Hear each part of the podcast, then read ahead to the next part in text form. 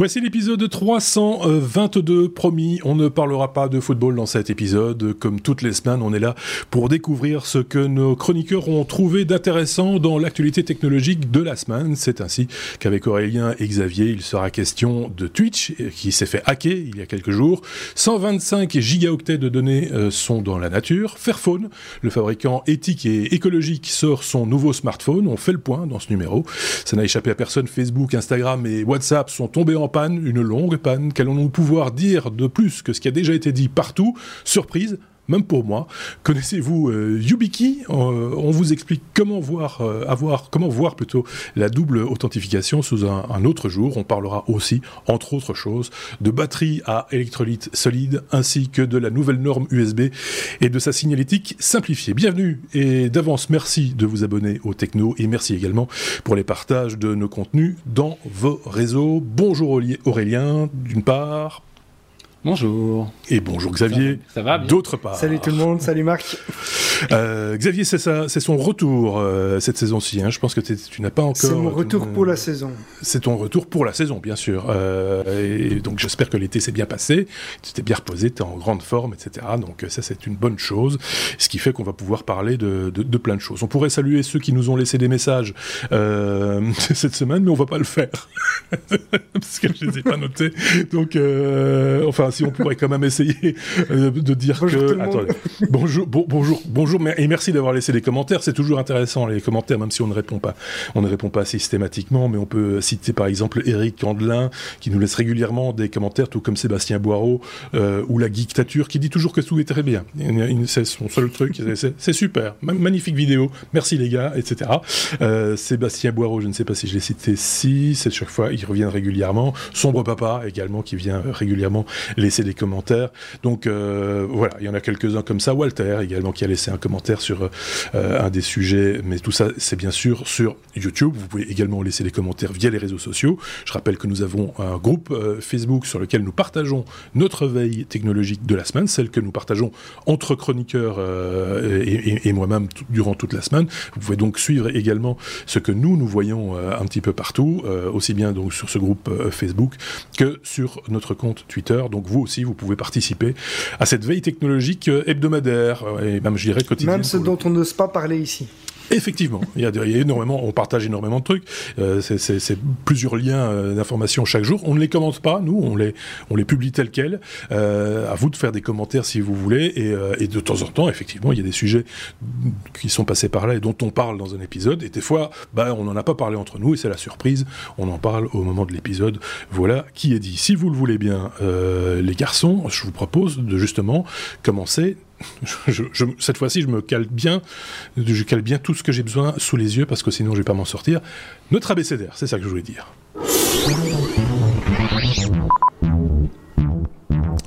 Avec la lettre A comme Apple, tiens, il y avait longtemps. Euh, est-ce qu'on pourrait pas une fois le mettre à la lettre P comme pomme ou euh, autre chose? Enfin, je ne sais pas. Oh, on aurait pu la mettre, on aurait pu le mettre à la lettre P.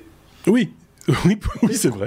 Euh, oui, en, effet, pour Apple Pay, euh, puisque des, hackers ont, des hackers ont réussi à exploiter euh, Apple Pay à des fins malveillantes, on ose l'imaginer, Xavier.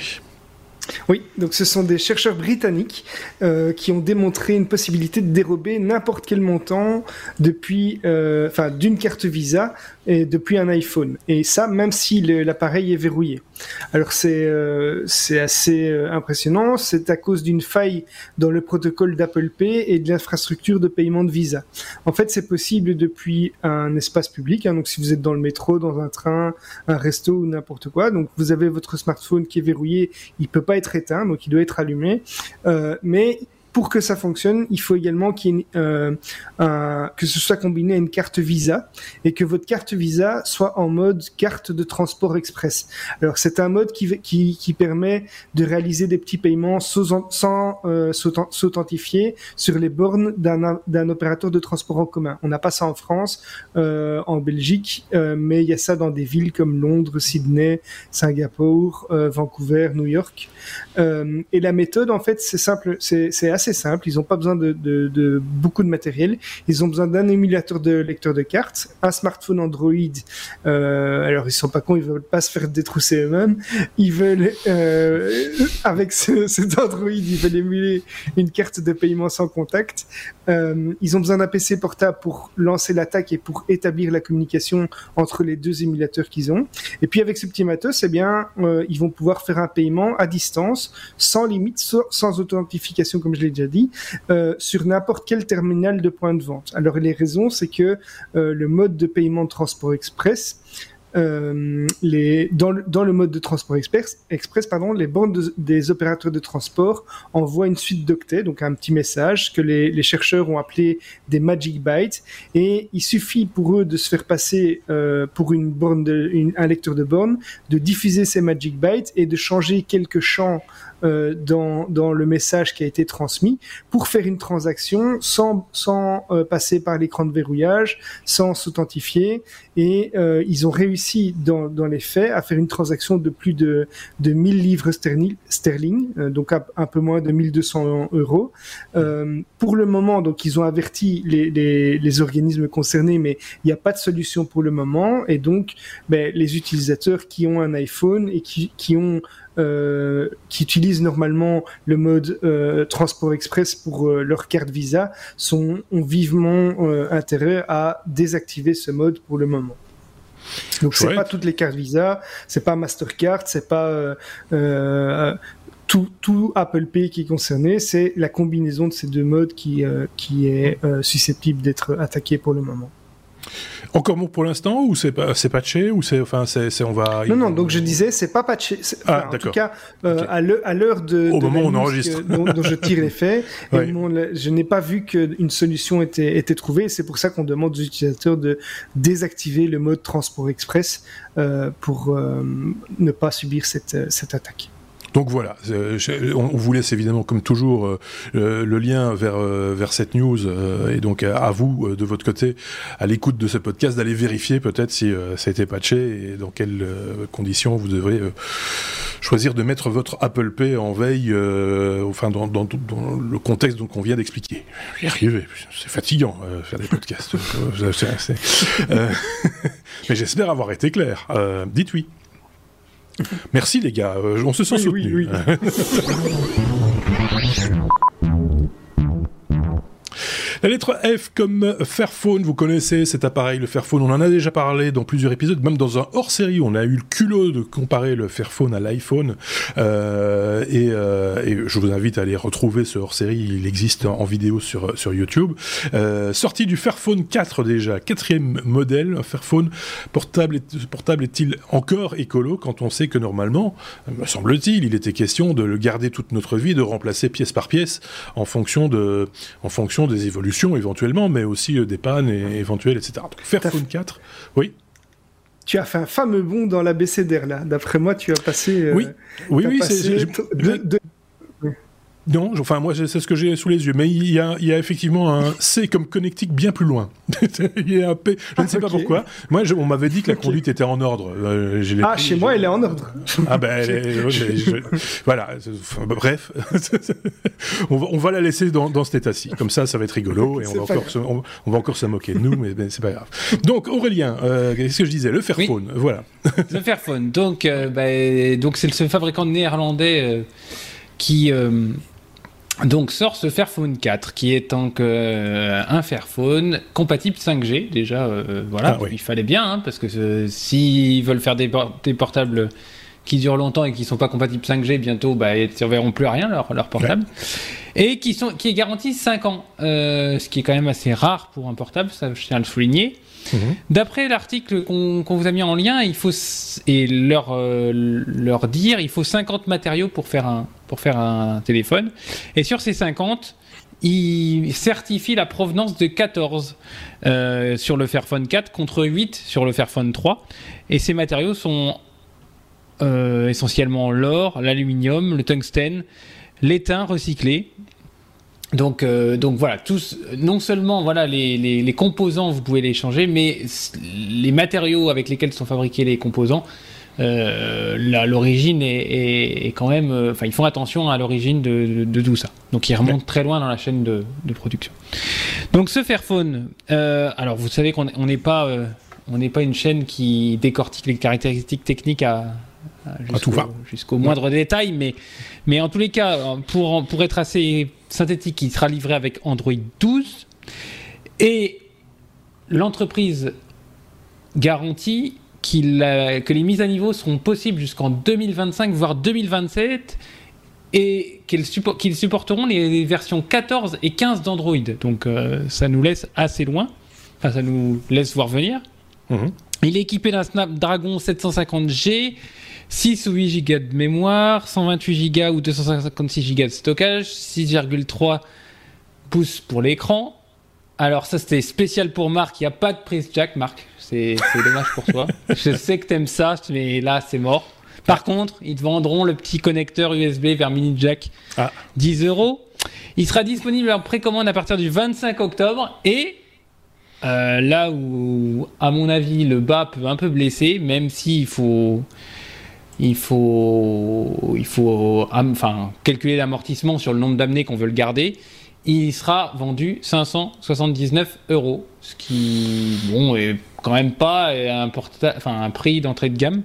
C'est milieu de gamme, ça. C'est un prix de milieu, de gamme. voilà, milieu de gamme. Un peu, un peu ça devient milieu de gamme, mais il y a encore quelques temps, c'était déjà du, du, haut de gamme. Hein, On est d'accord, oui, mais c'est plus, plus les autres, tu vois, plus les Samsung et les Apple font des appareils chers, plus le milieu de gamme monte. ah oui, forcément. Oui, oui d'accord. d'accord. Mais... Il y a encore peu de temps, euh, c'était déjà du haut de gamme, hein, 500-600 euros. Mais ce sont, ce, sont des, ce sont des spécifications, on va dire, euh, et puis on va rendre la parole à Aurélien, mais ce sont des spécifications qui sont quand même des spécifications un peu, c'est aussi milieu supérieur, milieu de gamme supérieur, hein, euh, très clairement, même peut-être haut de gamme inférieur. J'ai presque envie de dire, c'est du plus. oh là là, on est. c'est le podcast du plus et du moins aujourd'hui. Par, par contre, les couleurs, excuse-moi quoi vert et ah. moucheté, et vert moucheté. Vert bah, moucheté. alors tiens, ça, me fait penser, on, a, on, a, on avait relayé un... On avait relayé un, un article de, je crois que c'est Asus qui vendait un portable avec du plastique recyclé qui était pas qui, était euh, moucheté pareil euh, pareil euh, pareil bah, chez pareil chez Microsoft avec la, nouvelle souris qui, est, en, plastique recomposé issu de, de la blanc, mer. cette fois blanc moucheté le colorant ils connaissent pas c'est ça c'est pas très faire. Oui, bah oui, c'est pas très. Bon, en tous les cas, non, mais à la limite, le, prix c'est discutable parce que 500, allez, 500 euros sur 5 ans, ça fait 100 euros par an. Si vous vous achetez un Samsung tous les 2 ans à 200 euros, ça, vous fait ça vous fait 100 euros par an. Donc euh, voilà, faut aussi comparer peut-être ce qui est, ce qui est comparable.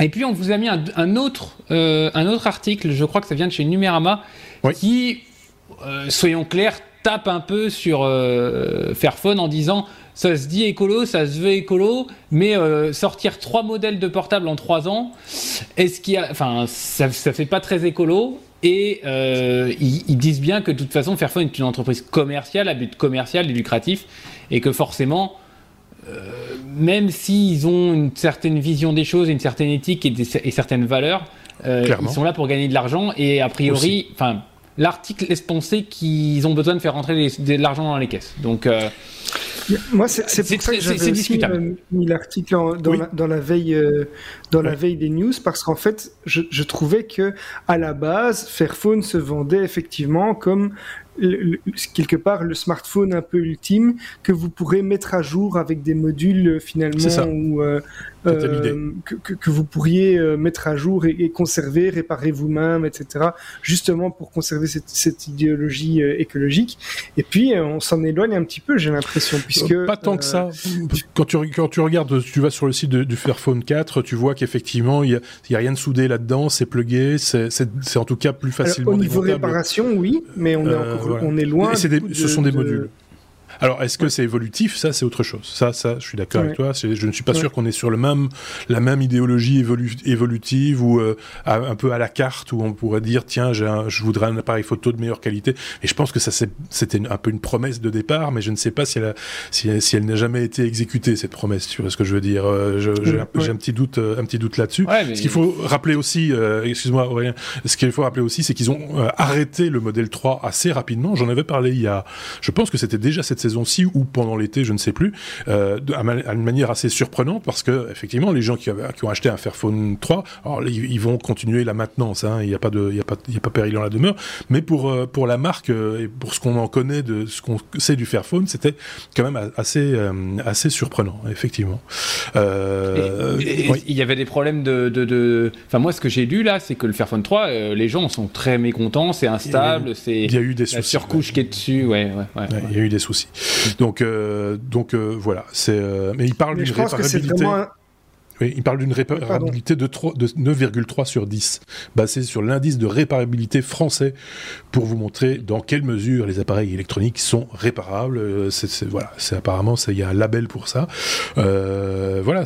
après, chacun voit un peu. Alors, on sait qu'il y aura toujours des gens, et c'est normal, c'est comme ça, c'est la loi du marché, c'est la loi du marketing aussi, qui voudront le dernier Samsung ou le dernier Apple ou le dernier euh, Huawei ou que sais-je, hein, peu importe, et, pensant être à la pointe de, de l'innovation.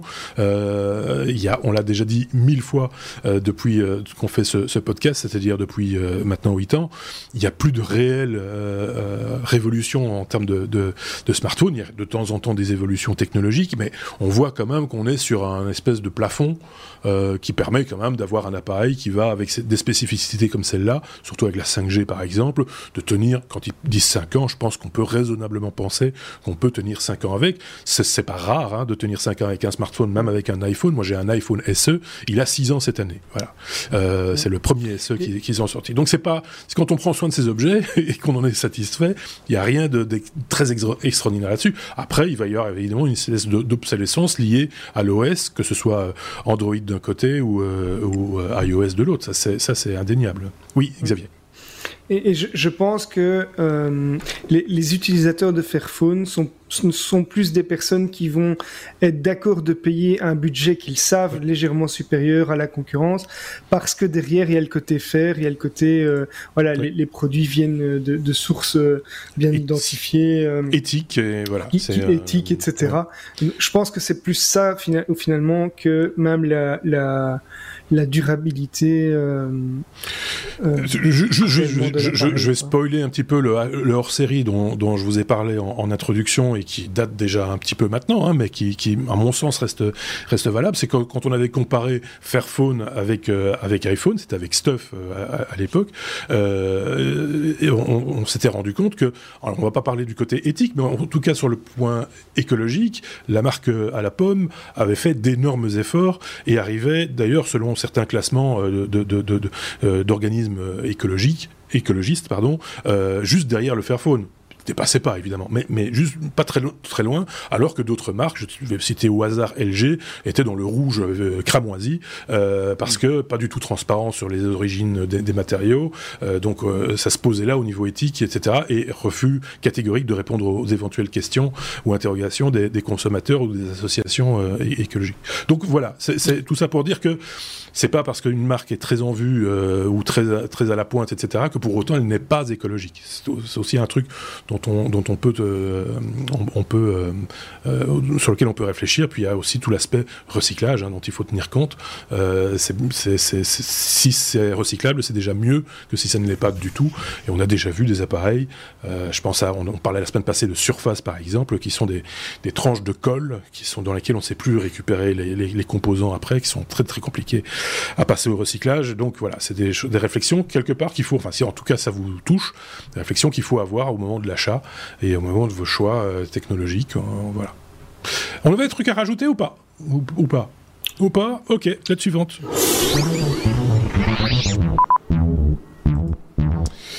Oui, ça va être un peu désorganisé. On est à la lettre F comme euh, Facebook. N'ayez pas peur, ça va aller. F comme euh, Facebook avec euh, avec Xavier. ça le temps hein, pour Facebook, effectivement. vous l'avez noté cette semaine. Facebook qui a subi donc une importante panne et pas que une panne. D'ailleurs, on va en parler avec avec Xavier. D'abord, parlons de la panne. Mais je sais pas si on va pouvoir en dire plus que ce qui est ce que tout le monde a, ce dont tout le monde a déjà parlé dans tous les non, médias. ça va être ça va être un, un petit résumé plutôt, donc euh, pour ceux qui auraient raté euh, ça, si c'est possible. Euh, il y a eu lundi une panne pendant 6 heures de Facebook, Instagram, WhatsApp, Messenger, Oculus VR, et ça, on le sait un petit peu moins ça a pénalisé également tout un tas de d'autres applications, d'autres sites web et même des sociétés qui, qui font des, des systèmes de paiement, etc., où ils se basent sur une authentification euh, Facebook. Euh, surtout, euh, je sais que dans, dans certains pays d'Afrique, apparemment, il y a, y a, pas mal de, de, liens et de transactions qui ont été pénalisés euh, à cause de ça.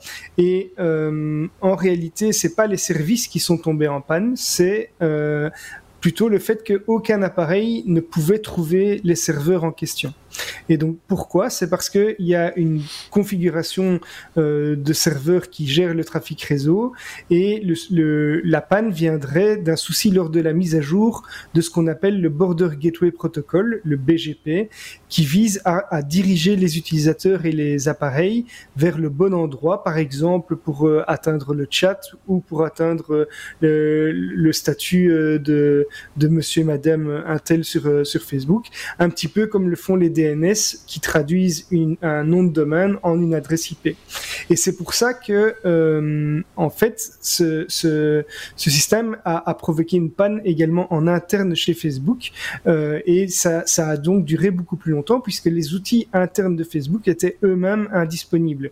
Et euh, on a parlé, je ne sais pas si c'est correct, mais on a même évoqué à un moment le fait que des employés de Facebook étaient bloqués à l'extérieur de Facebook oui. parce que pour rentrer dans la société, ils devaient s'authentifier avec des outils de Facebook. Oui. Euh, et donc c'était c'était un peu le serpent qui se mordait la queue euh, pour ça. Donc ça c'est un point pour euh, pour la panne. Si vous l'auriez raté, c'est l'explication pour laquelle lundi votre téléphone n'a pas fait ding ding euh, autant que d'habitude.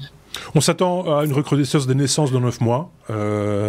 de, toute façon, pour l'instant, tout le monde accouche. Facebook si boom. C'est, on, a, on a le Corona boom pour l'instant, donc euh, ça, ça, ça, c'est pas prêt de s'arrêter. Donc prenez, notez-le dans votre agenda, juste pour rire. Euh, vous, vous, allez voir, c'est, comme les. Il y en a qui en ont bien profité. De nouveau, c'est Signal et, et Telegram. Hein. Sans doute, euh, en effet, voilà. ou Twitter euh, par la même occasion, parce qu'il y avait beaucoup de, de, de, mouvements également sur Twitter. Twitter était down à un moment donné aussi, mais par surcharge, ouais. par effet de bord justement de cette panne, parce qu'effectivement, parce qu'on parle quand même de, de, de, de, dizaines, de centaines de millions de personnes esselées qui n'ont plus accès à, à, à, la plateforme, à celle-là et aux, aux, autres dont tu as parlé, et qui donc vont se tourner vers d'autres choses, vers Google par exemple, ou vers... Euh, et les vers SMS Twitter, aussi ont explosé. Et, et vers les SMS et, et, également, et donc du coup, euh, ben, il y a eu aussi des pannes, mais par, euh, par on va dire, surcharge d'autres services qui n'étaient pas habitués à avoir une telle recrudescence de visites à ce moment-là. Donc c'est quand même assez euh, symptomatique d'une époque aussi cette, euh, cette, cette, cette, chose. Enfin, ça révèle des choses, quoi, on va dire. Et puis il n'y avait pas de match de foot à la télé. Et il n'y avait pas de match de foot à la télé, effectivement. Merci de le rappeler. On va continuer à chasser les gens, il hein, n'y a pas de souci. Ah. euh, par contre, on parlait de révélation, c'est effectivement c'est le mot aussi, c'est le mot clé, le deuxième mot clé après panne, c'est révélation, euh, Xavier. Oui, il y a une lanceuse d'alerte hein, dont on a beaucoup parlé, qui s'appelle Frances Hogan, euh, qui a témoigné mardi devant une commission parlementaire à propos des pratiques de Facebook. Donc c'est une ancienne employée et euh, elle a révélé, enfin elle, a révélé ou elle a accusé, euh, puisque tout n'est pas forcément des révélations, elle a plutôt parfois euh, fait des recommandations ou des ou des, des constatation. Et donc, elle a, elle a dit notamment que euh, Facebook était coincé dans une, dans une spirale, c'est-à-dire qu'ils cachent des infos car ils se sentent eux-mêmes coincés dans, dans, dans, tout ce qu'ils ont entrepris et qu'ils ne savent plus euh, euh, trop quoi faire. Alors, on, elle accuse aussi ouvertement euh, Mark Zuckerberg, qui détient 58% des droits de vote et qui donc a le dernier mot sur les algorithmes. Et donc il dit, au final, s'il y a, s'il y a bien un coupable, c'est Mark, puisque c'est lui qui doit approuver tout ce qui se passe ouais. dans, dans, dans, Facebook. Euh, alors, elle a, elle a, annoncé que Facebook est au courant que... Euh, euh, Instagram, WhatsApp, etc., génèrent également euh, beaucoup de soucis chez, principalement chez les jeunes. Mais par exemple, ils ont vu des troubles alimentaires et une dépression profonde chez les jeunes et surtout les jeunes filles euh, mmh. à cause d'Instagram notamment. Pourquoi? Parce que aujourd'hui, ben, la beauté euh, est, est, est, mise très en avant sur euh, sur Instagram. Les, les, les personnes qui sont là-dessus, qui prennent des photos, utilisent des filtres à tout va, et au final, on ne perçoit plus la réalité. On a du mal à différencier la réalité même tellement ces filtres sont efficaces et donc elles se sentent moches elles se sentent elles ont l'impression d'avoir une vie triste puisqu'elles ne sont plus en, elles ne sont ouais. pas en vacances euh, tous les deux mois comme euh, comme euh, les instagrammeuses etc et alors, il y a encore d'autres choses. Euh, elle, elle, annonce par exemple que les algorithmes sont tellement efficaces qu'ils trouvent les choses qui poussent les gens à rester sur la plateforme. Alors on sait que c'est l'objectif de Facebook, mais ils, sont apparemment effectivement très efficaces à ce niveau-là. Et donc elle dit que Facebook devrait en fait euh, faire un peu des compromis, quitte à réduire ses bénéfices qu'elle estime absurdes, parce qu'elle dit les bénéfices sont tellement énormes qu'en fait même s'il faisait quelques compromis, euh, ça n'en ferait pas une société en perte, loin de là. Et euh, elle dit que on devrait mettre imposer ou en tout cas demander à Facebook euh, beaucoup plus de transparence et surtout de relever l'âge minimum de 13 à 16 ou 18 ans, même si, si c'était possible. Donc ça, c'est les recommandations qu'elle a fait. Euh, et les conséquences de tout ça, donc de la panne et de ces révélations, c'est que Mark Zuckerberg euh, a perdu plus de 6 milliards euh, en, en, bourse vu la chute de, de, de ses propres actions.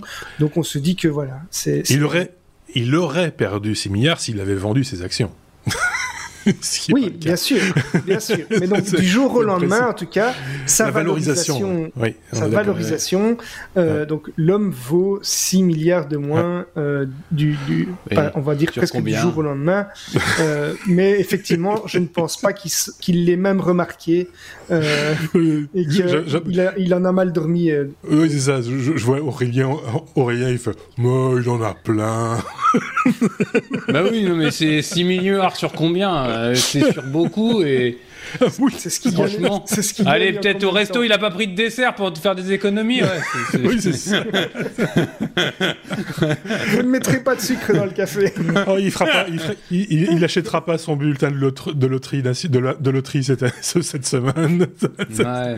non, mais c'est voilà, c'est en fait cette, cette, cette, dame, a, pour pour revenir à, à, à ses déclarations, elle, elle, dit tout haut ce qu'on savait déjà tous, et on, qui avait déjà été dénoncé ça, euh, ouais. par différents organismes, etc. Des, bon, parce qu'il y a des études qui même qui sont faites sur le comportement des gens par rapport aux réseaux aux réseaux sociaux. Elle ne fait que confirmer quelque part, et ça c'est quand même important aussi de le dire, ce que ce que ce que ce qu'on pense et ce que ce qui, ce qui ressort de ce que du vécu, en tout cas d'une partie des gens qui fréquentent les, les, les réseaux sociaux.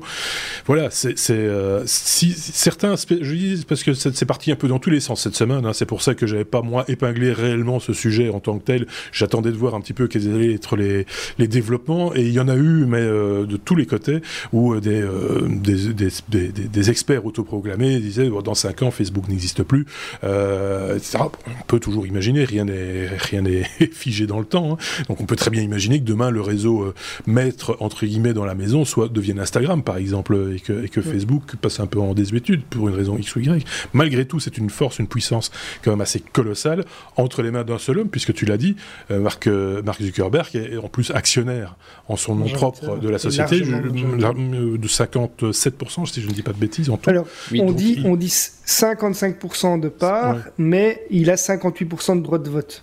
Oui, c'est ça. Voilà. Donc, Alors, euh... je sais pas par quel montage, mais en tout cas, voilà. Ouais. Bon, bah, sans doute qu'il a gardé la clé des chiottes, c'est tout. Et puis, c'est lui qui décide. euh, mais, mais, mais donc, euh, c'est lui qui décide, quoi. En gros, il y a personne qui peut faire barrage à, à, ces, à ces, décisions. Donc, c'est, c'est quand même, ça pose quand même, c'est ce, ce type de structure-là pose problème. Après, il y a toutes les problématiques de, des influenceurs, hein, parce qu'on dit influenceurs, on, une, une connotation commerciale aujourd'hui qu'on donne autour d'influenceurs, mais comme on peut le voir, des influenceurs peuvent aussi mal influencer euh, des, des, des, personnes, euh, voilà, euh, peut-être plus fragiles ou plus en attente de quelque chose. Enfin, bref, voilà, on va pas refaire le monde ici non plus, mais on vous a mis évidemment deux articles concernant ces, ces, ces, deux problématiques, deux parmi les 10 000, les 20 000, les 50 000, 100 000 articles qu'il y a eu sur le sujet. Et à mon avis, il y en aura oui, encore le nombre dans les... de personnes qui ont été impactées. Hein. Bah oui, c'est ça. Et, et, et, en plus de ça, on le sait bien, mais on le fait pas pour ça. Nous, soyez très clairs là-dessus, soyons très clairs là-dessus. Facebook est un mot-clé qui a bien marché cette semaine. Hein, euh, pour, la, pour une certaine presse, c'était un petit peu du pain béni. On va passer à la lettre suivante, et là on va faire un grand bond. Un bond à la lettre S. Là, là. S comme euh, SSB. Euh, pas SSB. Hein. Non, non, S, S comme euh, SSB, euh, et j'ai bien dit B, le Solid State Battery, euh, c'est peut-être le futur, euh, Aurélien, euh, c'est, ce sont ces, ces, ces batteries avec, avec électrolyte solide, contrairement à, aux autres batteries qui existent. Mais tu vas nous expliquer tout ça beaucoup mieux que, que tout oui. le monde. Euh, que, en tout cas que moi, c'est sûr. Donc SSB comme Solid State Battery, tu l'as dit. Donc c'est hum, l'université de San Diego qui travaille là-dessus. Et en fait, euh, donc une batterie, vous savez, il y a une anode, une cathode, et puis il y a une électrolyte entre les deux qui permettent le transfert des charges.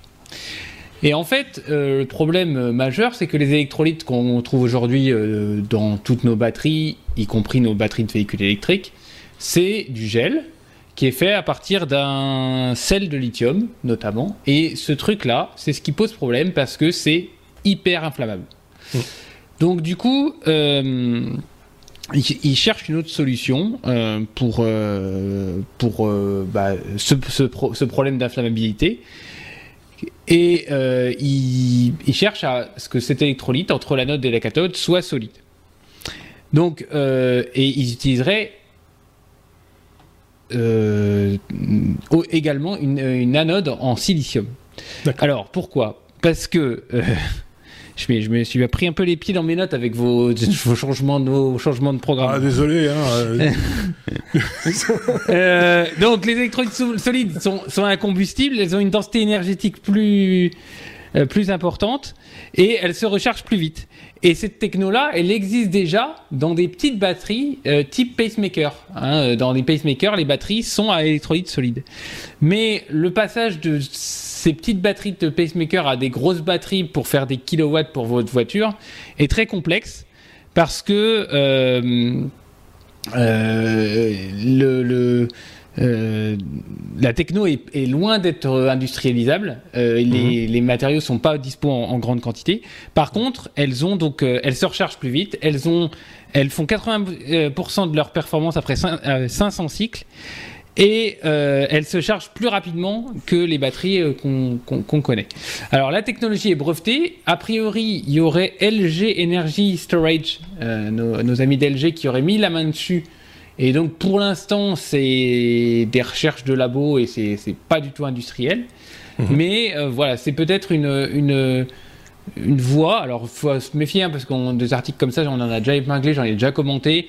Euh, entre ce que l'article que vous voyez à l'écran, qui a une publi scientifique, et la chaîne de production qui vous sort euh, je ne sais combien de cellules euh, oui, par ça. jour. il y a un monde de différence. et, des camions qui vont, qui vont chez un fabricant automobile, il y a, il y a, il y a beaucoup, beaucoup de, de chemin encore à parcourir et, de, et d'embûches techniques certainement à, à, à faire. Donc, euh, donc soyons euh, vous aguets sur ce sujet-là, euh, mais, euh, mais vous n'aurez pas ça dans vos voitures. Par contre, le fait qu'on on, on, on enlève, parce que j'ai encore entendu une entreprise là que je connais euh, qui a pris feu euh, il y a la semaine dernière. Ils sont obligés de déposer le bilan, euh, pas que pour ça, mais entre autres pour ça, parce qu'ils avaient laissé brancher un, vélo, la, la, batterie d'un vélo électrique à charger et ça a pris feu. Bah, c'est voilà, c'est non, non, mais c'est c'est c'est pas la première fois que j'entends parler de ce genre de choses et, et franchement. je suis toujours très très méfiant quand je pars de chez moi et que je laisse des batteries chargées, et surtout des batteries lithium. Donc soyez méfiants, soyez prudents et Sachant, sachant aussi que le chargeur a peut-être aussi une responsabilité dans, dans, ce, dans, ce, genre de choses et que c'est très dangereux. Moi, je l'ai déjà constaté, euh, même pour des, des, chargeurs de, USB, hein, des chargeurs de GSM. Méfiez-vous des, des, chargeurs euh, que vous achetez bon marché parce que bien souvent, ils n'ont aucune sécurité. Et, euh, et, moi, j'ai vu des, câbles de, de, recharge d'iPhone fondus en disant c'est de la merde, les câbles d'iPhone. Non, non, c'est parce que le chargeur, d'abord la batterie était malade, et puis le chargeur, euh, lui, a, continué à débiter, euh, et voilà, l'ensemble était représentait une masse euh, informe de plastique démoulé et remoulé, assez assez contrarié et assez, triste à regarder. Méfiez-vous de, de, ces trucs-là. Alors on le sait, il y a beaucoup de choses qui sont fabriquées en Chine, il y a des choses qui sont fabriquées en Chine et qui sont très bien fabriquées aussi, il faut le signaler, mais il faut juste y mettre le prix. Euh, pour le coup. Donc euh, c'est un c'est un, danger. Donc là cette, cette technologie là, on n'est pas prêt, comme tu le disais, de le voir euh, en tout cas à une échelle industrielle, en tout cas pas tout de suite. C'est peut-être une étape aussi vers quelque chose, une autre réflexion. Quelqu'un va trouver encore une solution peut-être intermédiaire qui permettra de, de, de, le mettre en route. Pourquoi pas? Mais Xavier. Mais c'est ce que j'allais dire. En fait, j'ai l'impression que depuis l'existence de ce podcast, on a chaque année annoncé un nouveau type de batterie révolutionnaire qui se chargeait très très vite, euh, qui allait coûter moins cher à produire et qui allait même pouvoir être produit. Et au final, on les voit pas arriver ces batteries. On a toujours notre notre smartphone qui tient euh, un, ou, un, ou, un ou deux jours, en, voire parfois même beaucoup moins. Euh, alors qu'il y a, y, y a, un bon nombre d'années qui sont passées et euh, donc ce serait peut-être l'évolution ultime. différente. Ça serait peut-être l'évolution ultime euh, de, de, de, technologique, euh, aussi bien pour nos smartphones que pour les voitures, hein, d'avoir. Euh, ah, mais la, la prochaine révolution importante, en tout cas au niveau des, des batteries, la source d'énergie. Il peut y avoir une. Ça pourrait être autre chose. Ça peut être la pile à une pile à combustion révolutionnaire. Ça peut être l'hydrogène. Ah, mais il y a différents, il y a différentes choses. Il y a la source d'énergie. Ça c'est c'est un point effectivement. Hein, C'est-à-dire à partir de quoi tu tu recharges tes batterie finalement, euh, la source de production qui est, importante, mais je pense que la batterie elle-même, donc sa capacité de stockage et sa vitesse de stockage, euh, sont, sont des éléments qui sont effectivement euh, importants et qui peuvent apporter, qui peuvent avoir un impact important sur notre vie au quotidien dans l'utilisation de nos appareils, quoi. C'est vraiment une affaire à suivre. Si vous vous intéressez aux nouvelles technologies, et a priori, si vous écoutez les technos, c'est que c'est le cas, intéressez-vous aux batteries, même si c'est des fois un peu technique et un peu scientifique, et qu'il faut se replonger un petit peu dans, dans ces cours de chimie ou de, ou de physique ou d'électronique ou d'électricité, tout simplement. Euh, ça, ça, reste quand même un domaine, un domaine passionnant et de voir comment les choses peuvent évoluer, parce que là on peut pas parler vraiment encore d'évolution aujourd'hui, ça reste quand même un, un, un des grands challenges de, de, notre époque, tout en restant évidemment, et on revient un petit peu là-dessus, en gardant à l'esprit l'aspect écologique des choses et éthique des choses, parce que euh, tu parlais des, des, composants de cette nouvelle batterie qui sont manifestement relativement rares, c'est peut-être pas l'idéal non plus pour, euh, pour arriver à avoir une mm. production de masse, quoi, du coup, euh, parce que là ça veut dire aussi que ça ouvre plein de portes à, des dérives que l'on connaît aujourd'hui d'ailleurs déjà, hein, donc tu voulais rajouter un truc, Aurélien, ou pas? Non. Ok, d'accord. Passons à la lettre suivante. J'ose pas, j'ose pas dire que c'est un abécédaire.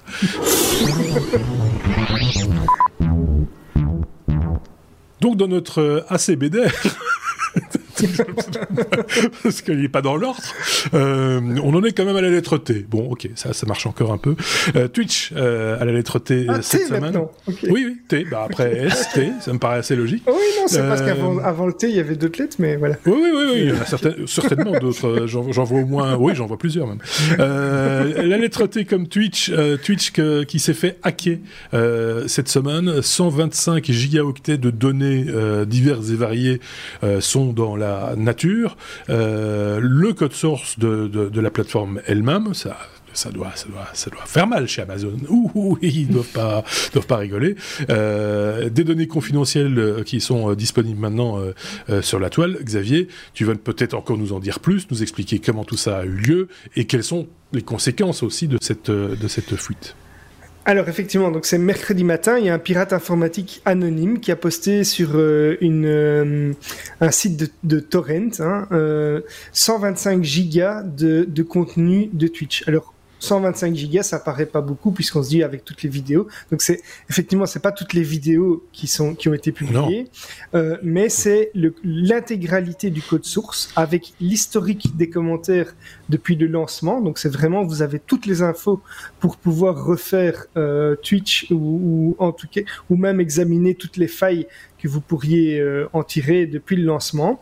Mais euh, il n'y a pas que des choses qui, qui euh, ennuient Twitch, puisqu'il y a aussi le relevé des paiements des créateurs depuis 2019. Donc si vous avez des des chaînes qui sont monétisées, eh bien, vous allez pouvoir voir combien euh, votre euh, Twitcher streamer préféré euh, gagne chaque mois, ou en tout cas depuis le lancement de sa chaîne, etc.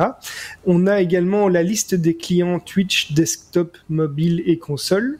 On a des kits de développement et des services Amazon Web Services internes utilisés par Twitch.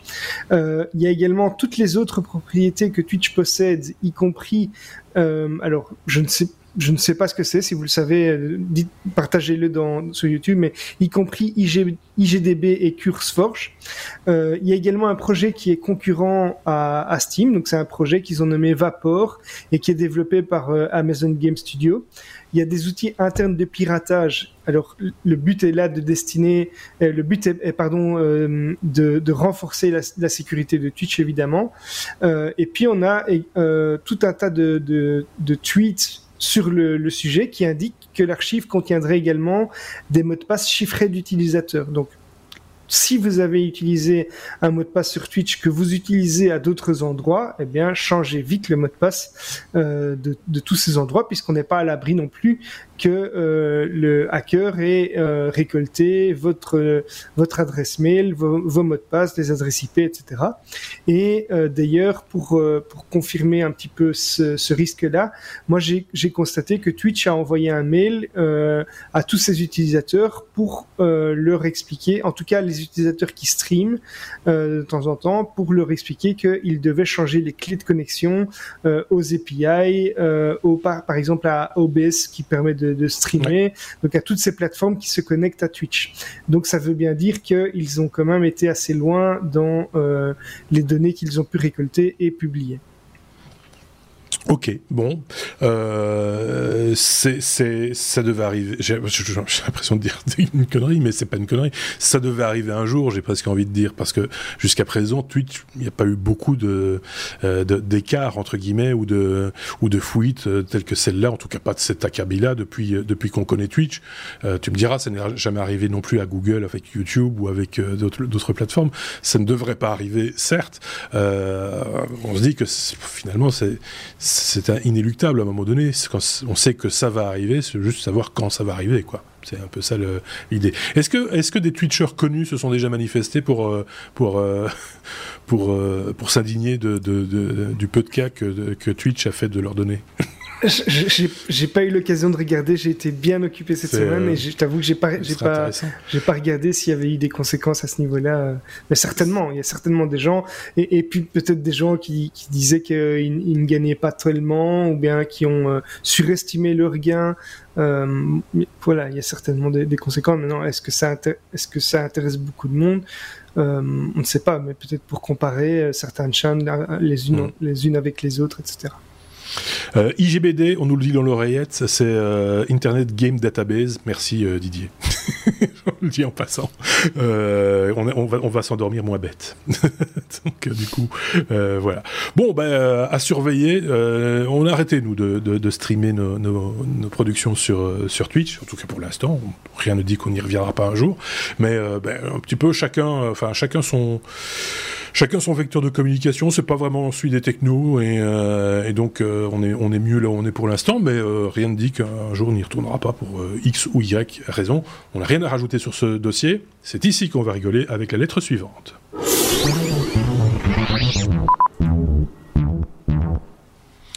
Vous pouvez les suivre, vous pouvez euh, nous suivre dans l'ordre ou dans le désordre, ce n'est pas grave. Et c'est pour ça qu'il y a un petit bouton, un petit curseur pour avancer, pour reculer.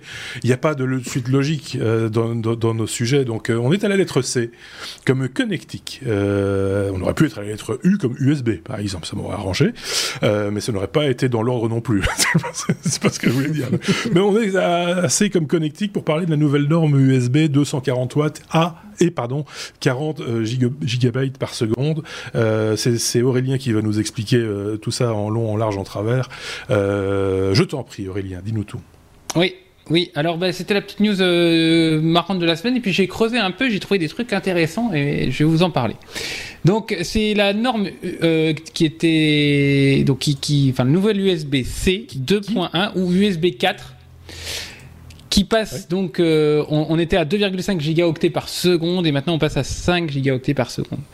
Alors j'ai eu deux réflexions là-dessus. Parce que cette nouvelle norme, elle peut faire passer par le connecteur USB 240 watts ou 40 gigabits par seconde. Mmh. Euh... Oui, c'est bien des gigabits, hein, 40 gigabits. Oui, c'est gigabits, hein, oui, dit, hein. ouais. Ouais, c'est il faut diviser par Désolé. euh, ce qui donne 5 gigaoctets.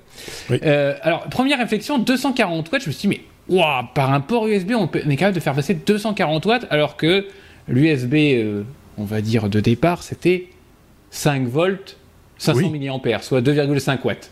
Oui. Euh, ce qui nous obligeait à avoir. Mais, mais je me suis dit, mais attendez, là, vu tout ce qu'on a. euh, Enfin, euh, prenez votre maison chez vous. Toutes les prises électriques et tout ce qui est connecté à des prises électriques qui consomment moins de 240 watts. Oui. Ça fait un paquet de trucs. Euh. L'éclairage. euh, euh, j'ai- même regardé l'alimentation qui est dans une, une imprimante 3D, c'est quand même 300, 350 watts, donc c'est- limite, mais je m'étais Mhm. dit, oh, on pourrait presque faire un- une imprimante 3D. Donc, euh, donc, je sais pas ce que, enfin, ça va ouvrir un champ. Alors, euh, ne rêvez pas, hein, c'est pas sur votre ordinateur portable avec sa petite alim 90 watts que vous allez faire sortir à 240 watts par le port USB. hein. Euh, mais, mais, mais, non, non, mais, mais, mais par contre, euh, et ça ouvre un champ de, possibles. Parce que, euh, voilà, comme je le dis, des, trucs qui consomment moins de 240 watts, il y en a plein. Euh, et ça nous libérerait les pattes de tous ces transfos à la noix qui nous encombrent et qui ont des fils et qui sont source de panne et qui font de la connectique et, compagnie. On est d'accord, mais, quand tu parles, on parle de 240 watts, mais sous quel voltage? Parce que si c'est toujours 5 volts, on est à presque 50 ampères. Ça fait quand même des gros câbles. Hein. Oui, ça que je comprends je pas. dans sais, mais alors, euh, alors déjà c'est plus 5 volts. Ça, alors il y a plusieurs normes, donc euh, je vais pas dire de bêtises. Il me semble qu'il y a un, dou- on peut passer en 12 volts. D'accord. Déjà ça, ça réduit l'intensité. Ouais, Et puis 20 après, euh, oui, oui. Alors faut, faut, faut avoir, avoir. C'est une bonne question que tu soulèves. Bah donc bah, il, faut, du- il faut du 4 mm carré Oui. pour. euh, pour... oui, puis, puis, puis, puis le cuivre, le cuivre c'est pas donné de nos jours, mon bon monsieur. en, en plus. Une pénurie. Donc, euh, je, je continue là-dessus. L'USB, euh, c'est un peu maintenant le tuyau à tout faire passer. On fait passer euh, de la donnée, de la vidéo avec le DisplayPort euh, qui euh, qu'on peut maintenant faire passer en USB, euh, de l'énergie, euh, on vient d'en parler, et avec le Thunderbolt, on peut tout faire. Moi aujourd'hui, euh, j'ai un PC portable, j'ai un USB 3, ça, ça va sur un hub. Dans le hub, il y a le réseau câblé par lequel Oui. mon flux est en train de passer. Il y a deux écrans, euh, donc deux, Deux hubs vidéo. USB. Deux autres hubs USB. Oui, oui, c'est, pas loin d'être pas loin un- ventilateur, une petite lampe, euh, un réchaud électrique pour le café. euh, on aura tout vu en USB. Hein, c'est euh, Ah ben, un sextoy. Ah non, pas les sextoys. Moi, non. j'ai chauffantes. Non, oui, c'est ça. oui, on pourrait, on pourrait. Bah, 240 watts, tu, tu, tu peux bien faire Ah bah écoute, allons-y gaiement. hein. Bon, et alors il y a un truc. Donc je vous ai mis aussi en lien un, un, un petit Wikipédia vers l'USB et Oui. autre chose dont on va parler juste après. Ce que je voulais vous dire, enfin re- revenir, c'est souvenons-nous euh, des anciennes normes, le port parallèle, on avait autant de fils que de bits. Et puis on est passé en port série, les fameux ports com, où bah, au lieu de faire passer chacun des bits sur chacun des fils, bah, on fait, on envoie les bits euh, successivement avec une cadence, une certaine cadence, les fameux 9600, 19500, 15200 beaux pour Ouais. ceux qui à qui ça parle, et euh, ou qui font de l'embarqué. J'ai le puisqu'on bruit en fait encore tête. ça, de l'embarqué. Et les fameuses prises, euh, les prises PS2 pour les, les claviers et tout ça. Et, et alors, l'USB est arrivé dans les années, av- un peu avant les années 2000. Et est-ce que vous savez ce qui a démocratisé et ce qui a donné un gros boom à l'USB Bonne question. Les imprimantes? Euh, Non. Peut-être, oui. oui. Non, ah non. Non, c'est encore nos amis d'Apple qui, en août 98, ont sorti l'iMac G3 qui n'avait que des prises USB. C'est juste. Et, et c'est là où euh, les fabricants de composants se sont dit Ah, bah ça serait bien qu'on développe de l'USB. Et c'est là où, à partir de 98, il y a eu souris USB, clavier USB, et puis tout le monde a essayé de se racoler à la norme. Ils alors, bien cette date, les autre- Français. hein. très bien joué, très bien joué, Xavier. Euh, et alors, j'ai une autre petite truc assez rigolote. C'est que, est-ce que, euh, à partir de l'USB 3, les données qui passent dans l'USB subissent un traitement qu'on appelle le codage 8B 10B. Est-ce que vous savez ce que c'est? Ah non, euh, j'y connais rien là-dedans. Alors, c'est un euh, truc complètement contre- contre-intuitif. En fait, quand vous, quand vous envoyez un caractère, il est codé sur 8 bits. mhm. Et donc, l'ensemble des données sont codées sur 8 bits. Euh, ce qui fait 256 caractères. Euh, 256 possibilités, pardon. Je vais, faire- je vais faire mon Sébastien euh, pédagogue et tout. Oui. Et en fait, chaque caractère codé sur 8 bits, on va le recoder sur 10 bits. Donc en fait, on va augmenter le, la taille de pour une même un même nombre de caractères envoyés, on va augmenter mhm. le nombre de bits qu'on va envoyer. Alors certes, on va les envoyer beaucoup plus vite, mais on va les coder sur 10 bits, donc 1024 possibilités. Et qu'est-ce qui, pour, pourquoi on va les coder sur 10 bits? C'est parce que le, ce, codage permet d'avoir dans, dans les 10 bits que l'on a au moins 4 transitions. On veut, on veut pas, en fait, dans le codage à 10 bits, on veut pas avoir plein de 0 ou plein de 1 parce que ça fait du courant continu dans la ligne et c'est pas ah bon pour aller très vite. Donc en fait, on vient augmenter la taille de ce qu'on envoie euh, artificiellement de manière à avoir deux choses. Première chose, on veut pas on veut avoir au moins 4 transitions d'état entre 0 et 1 dans la suite de 10 bits. Mhm. Et on veut pas avoir 6 fois le même état. Donc 6 fois 0 ou 6 fois 1. D'accord. Que ça soit à l'intérieur de la chaîne de 10 bits, mais aussi en juxtaposant les chaînes. D'accord. C'est-à-dire que une chaîne par rapport à l'autre. Une chaîne par rapport à l'autre. Donc c'est tout un, algo que votre PC fait. Alors moi ça je ne savais pas du tout. Euh, pour, euh, pour et, en fait on envoie artificiellement plus de données dans le tuyau mais à des cadences d'horloge beaucoup plus rapides. Donc en fait, on arrive à transmettre plus, une augmentation de débit. Ce qui est complètement contre-intuitif parce qu'on envoie plus de, on envoie plus de données. Hein, donc, euh, donc, voilà. Voilà, donc si ça vous intéresse, le codage 8B10B, moi je savais pas du tout, j'ai appris ça. À partir de USB 3, et ben... Ce serait intéressant de connaître le nom de cette personne parce qu'on va lui envoyer la problématique, la problématique des batteries pour régler le problème aussi. S'il pouvait, ouais. C'est le sujet suivant là dans mes, dans mes, dans mes notes. Et donc, tu avais dit que tu allais nous parler d'un autre truc aussi. Euh... Oui, ah bah, c'était le, les 240 watts et le 8B10B. Et puis vous irez regarder les petits logos pour voir euh, que vous avez 40 gigabits seconde et l'USB 4 240 Bientôt, on pourra recharger sa voiture en, USB-C. Mais non, là, je crois pas. c'est ça. Télécommandé, oui. Euh... Mais par contre, on peut plus t'appeler parce que as, du coup, tu n'as pas rechargé ton GSM. c'est euh, voilà. Donc euh, là aussi, c'est complètement contre-intuitif. Tout est, tout est expliqué en fait. C'est bien fait Wikipédia pour ça. Ah non, mais moi, Donc euh, voilà, on vous a mis les liens, euh, etc. Si euh, vous avez une expérience particulière de votre côté dans ce domaine-là et, et d'autres connaissances plus approfondies peut-être ou différentes, n'hésitez pas à les partager en commentaire de ce podcast ou de cette vidéo sur YouTube ou sur notre site lestechno.be. On passe à la lettre suivante. Suspense. P comme euh, petit. Euh, P comme petit, Xavier. On va parler d'un petit, petit, petit, petit, petit drone. Euh, de la taille d'un ah, grain de sable. on est quasiment dans les nanotechnologies pour le coup, Xavier. Oui, là, on s'en rapproche, on s'en rapproche en tout cas. Euh, donc, en, en, fait, ce sont des, des, drones qui ont été conçus par euh, des chercheurs de l'université de Northwestern. Euh, Comment tu dis? Dans l'Illinois, aux États-Unis. Alors, Northwestern. D'accord, merci. Euh, dans l'Illinois, aux États-Unis. dans le nord et dans l'ouest. c'est Sébastien qui nous a transmis l'info, je crois, je le remercie. ça, ça ressemble à un un grain de poussière quand on le regarde un petit peu de loin. Maintenant, quand on le regarde de tout près, ça ressemble à une toute petite fleur euh, à oh. trois pétales avec des circuits imprimés. Et pour vous dire à quel point c'est petit, ça ne fait pas la taille de, la tête d'une fourmi. Donc, donc c'est vraiment, c'est vraiment minuscule. On a, on a les images à l'écran ici euh, pour ceux qui nous regardent. Nous on le voit. Mais on, vous met le lien une fois plus. Ce petit drone. Alors, ce petit drone, qu'est-ce qu'il contient?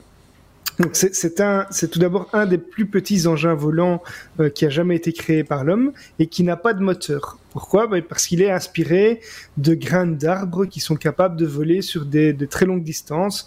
Euh, on a tous joué avec ces hélices d'érable qui qui tournent et qui peuvent euh, qui peuvent voler un petit peu plus loin. Ici, c'est le le même principe, mais euh, ils se sont basés sur une plante qui s'appelle la Tristellatia. Et donc, ce drone se déplace grâce au vent. Ce drone, il embarque des capteurs chimiques, il embarque une mémoire pour stocker des informations, une antenne pour transférer les données vers un ordinateur et donc on, on se rend compte que les chercheurs en fait imaginent qu'on pourrait euh, lâcher ces, ces, puces volantes euh, par euh, par dessus un immeuble ou bien un avion pour surveiller des, des, mesures climatiques ou bien des pollutions chimiques, la composition de l'air à certains endroits.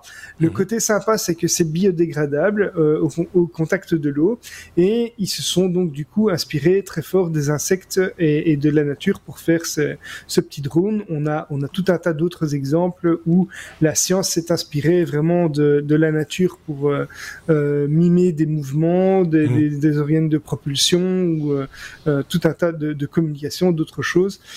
Ici, c'en est un bel exemple, mais c'est surtout un exploit puisque c'est vraiment tout, tout, tout petit. Oui, c'est minuscule. Alors après, vous me direz, selon les régions, les fourmis sont de différentes tailles, et donc la tête de la fourmi est de différentes tailles. On est bien d'accord avec ça.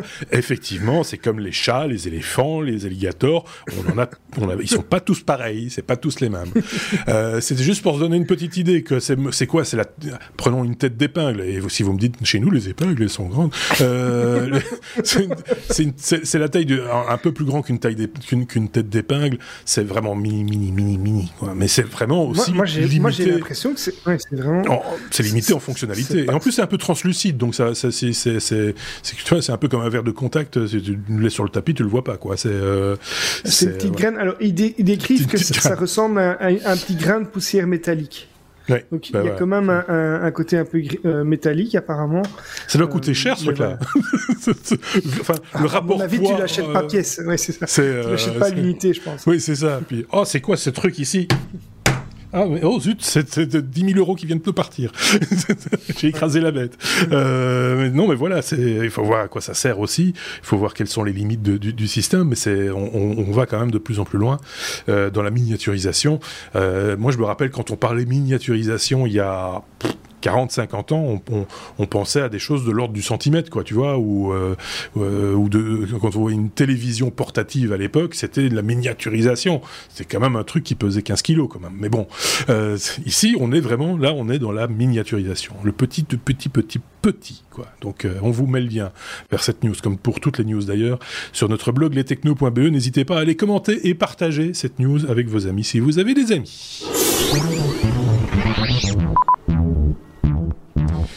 Et on termine l'épisode avec la lettre Y, ce qui me semble tout à fait logique. Donc tout a été respecté au pied de la lettre dans cet épisode. Aurélien, pour parler de YubiKey, c'est euh, une, une, nouvelle façon de voir, d'interpréter, de comprendre en tout cas la double euh, authentification. Si je, moi, si j'ai bien compris euh, les explications que j'ai lues. Oh, nouvelle, nouvelle, pas tant nouvelle que ça. J'avais chroniqué il y a, il y a, a peut-être un an euh, la, la clé Titan de Google. Oui, c'est ça. Je sais pas si ça vous vous rappelez. C'est un, ouais, un, concurrent. C'est un concurrent. Oui, oui, c'est la marque mmh. Yubico qui sort euh, la version 5, euh, NFC ou 5CI. Alors je vais revenir là-dessus. En fait, ce sont c'est un petit device euh, avec un port USB euh, sur le côté que vous, mettez, vous accrochez à vos clés, par exemple. 240 watts C'est le, le, type qui revient sur l'ancienne news, sur un ancien ah, sujet. Si vous lui mettez 240 watts, il va pas durer longtemps, votre cubique. euh, et qui sert à faire de la double authentification. Donc en fait... Euh, l'idée là, c'est que vous quand, vous, quand vous allez sur un, le site d'une banque, sur le site de, de, de tas de choses, on va mmh. vous envoyer généralement, en plus de votre identification sur le site, un code par SMS qui vous permet, qui permet à votre au tiers avec lequel vous êtes en train de, de faire une opération d'être certain que c'est bien vous.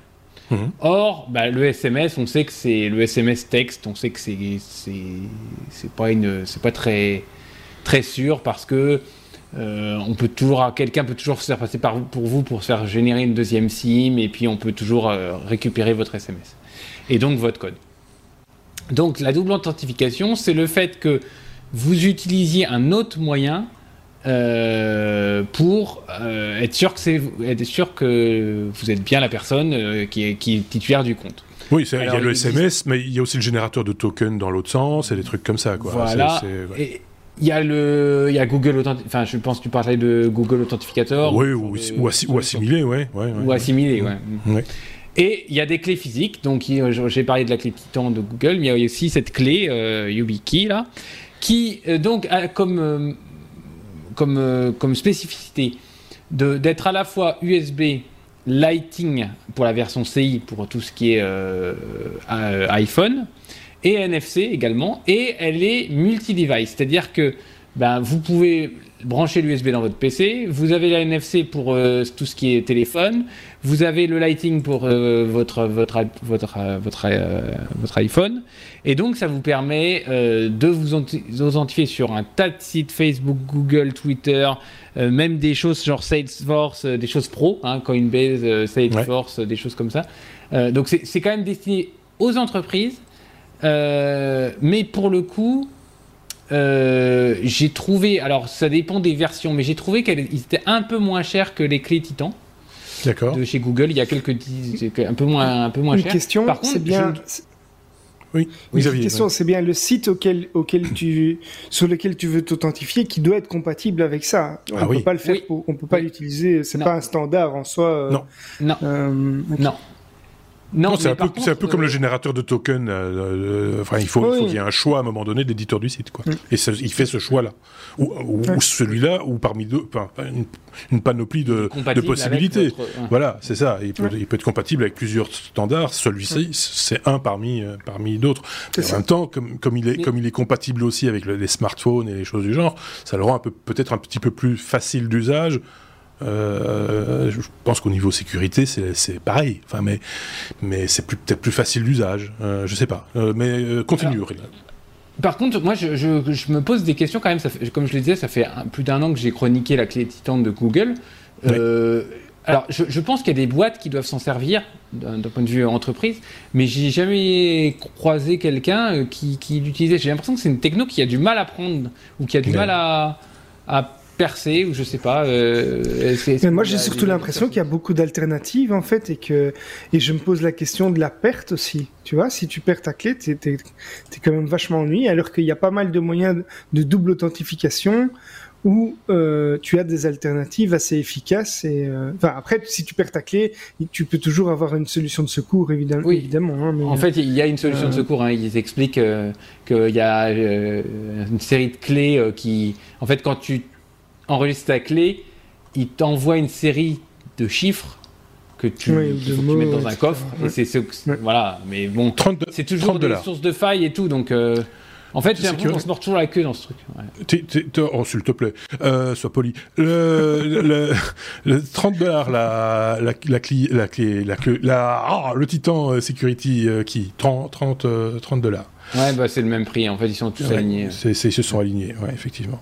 Donc, mm. euh, mais c'est vrai qu'on n'en voit pas euh, fleurir à tous les coins de rue, quoi. Euh, moi, moi, je suis plus fan de solutions un peu logicielles maintenant, comme on a. Alors, en Belgique, on a une application qui s'appelle It's Me. qui commence à être de plus en plus répandue et en gros le principe c'est que tu as une application qui est utilisée par les administrations publiques et, d'autres sociétés privées qui te génère un, un accès donc en fait tu dois pour pouvoir t'authentifier sur le site, tu dois taper ton mot de passe parfois, pas toujours, euh, et puis euh, valider l'accès sur l'application XMI. Donc là, quand tu essayes de t'authentifier, l'application va faire une demande d'authentification à l'application que tu as sur ton téléphone, et à ce moment-là, euh, tu vas t'authentifier par euh, une méthode unique. Ça peut être ton lecteur d'empreinte, ça peut être euh, ça peut être un, un, code PIN, etc. Et, et je, je moi, je préfère un petit peu ce genre de solution-là qui, qui a eu un petit peu de mal à démarrer, mais qui, qui fonctionne maintenant plutôt bien, parce qu'au final, euh, c'est compatible vraiment avec un très grand nombre de solutions, et notamment les organismes publics. Donc, dans chaque mmh. pays, il y a peut-être des solutions mmh. euh, similaires, mais je, personnellement, je préfère ce genre de solution-là. C'est vrai que c'est pratique. Alors, est-ce que c'est sécurisé? Euh, Réellement, ça a l'air, mais je pense que, comme on l'a déjà dit mille fois, euh, aucun système n'est inviolable. Hein, donc euh, voilà. Mais, mais c'est vrai que ça, c'est une manière de faire assez élégante et qui fonctionne plutôt. Tu as raison, Xavier, qui fonctionne plutôt pas mal. L'avantage aussi, c'est que, alors nous en Belgique, elle est cette application-là, peut-être qu'il y a un truc similaire en France, hein, j'en sais rien, ou en Suisse, ou, ailleurs, près de chez vous, faites-le nous savoir si c'est le cas, mais elle est quand même très répandue, euh, que ce soit sur le site euh, de, l'État, euh, pour aller chercher des informations, les sites, le site médical, etc., la plupart des banques, effectivement, certains systèmes de paiement également, passe par It's Me, donc bah, ça c'est lié à la banque. Et ça reste une double authentification, donc tu Et dois ça reste souvent une double avoir en plus de ça ton mot de passe ou autre, hein, donc c'est, ça reste... Donc voilà, c'est pas c'est pas les systèmes qui manquent et c'est vrai que revenir sur un support, euh, une clé, euh, ça paraît un petit peu euh, là aussi, c'est le mot à la mode pour l'instant, contre-intuitif. En même temps, oui, ça, ça dépend aussi ce, ce que l'on sécure, ce que, ce que l'on sécurise plutôt, pour être tout à fait français. Pour une entreprise, ça peut avoir du sens de se dire, ok, on, on dépend pas d'une application sur un smartphone, etc. C'est, je, pense par exemple en entreprise, on, bien souvent maintenant on a des, ce qu'on appelle des profils errants, donc on n'a plus de machine à nous, on se connecte à la machine qui se présente, qui est là devant soi, ça peut avoir du sens quelque part de le faire via ce type d'outil. Ça s'est vu, euh, je me rappelle Siemens avait une solution comme ça avec une carte magnétique à mettre dans l'ordinateur et dès que tu mettais la carte, tu te loguais avec ton avec ton ton, login Windows en l'occurrence, mais de manière euh, sécurisée. Donc voilà, toutes les toutes ces options existent. Après, euh, il faut voir laquelle est la plus fiable, laquelle est la mieux la mieux intégrée. C'est souvent celle qui est la mieux intégrée que vers laquelle les gens vont tous se tourner. Hein. C'est parce que c'est voilà, c'est une question de facilité également. Euh, ok, bon, ben, est-ce qu'on a tout dit euh, sur le coup, euh, Aurélien? C'est clair, c'est net? Donc j'ai plus de lettres. J'ai plus de. ça veut dire quoi que j'ai plus de lettres? Ça veut pas dire pour autant qu'on n'a plus rien à dire, et pour autant, euh, on va les dire, mais dans un bonus qui sera à découvrir dans les prochains jours, euh, ou que vous pouvez déjà découvrir si euh, vous êtes tardif. En général, le bonus apparaît en podcast le lundi midi, en vidéo le lundi en début de soirée ou en fin d'après-midi. Donc voilà, on parlera de différentes choses là aussi, mais en 15 minutes, ce sera un petit peu plus ramassé. Et, et donc voilà, c'est tout ce que j'avais à dire de ce côté-là. Désolé pour l'abécédaire qui était un petit peu désordonné, si je puis dire, mais euh, j'oublie moi-même, j'oublie moi-même un petit jingle. Attendez deux secondes, petit jingle.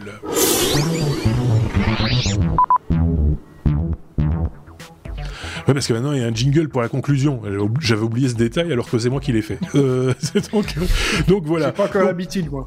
Moi non plus, euh, t'inquiète. Euh, mais euh, qu'est-ce que je voulais vous dire? Oui, donc bonus à venir et n'hésitez pas à commenter, à partager, comme je le dis à chaque fois dans vos réseaux, les épisodes. C'est notre seul, notre seul notre seul paiement, si je puis dire. On, ne cherche pas à faire de l'argent avec nos podcasts, nous.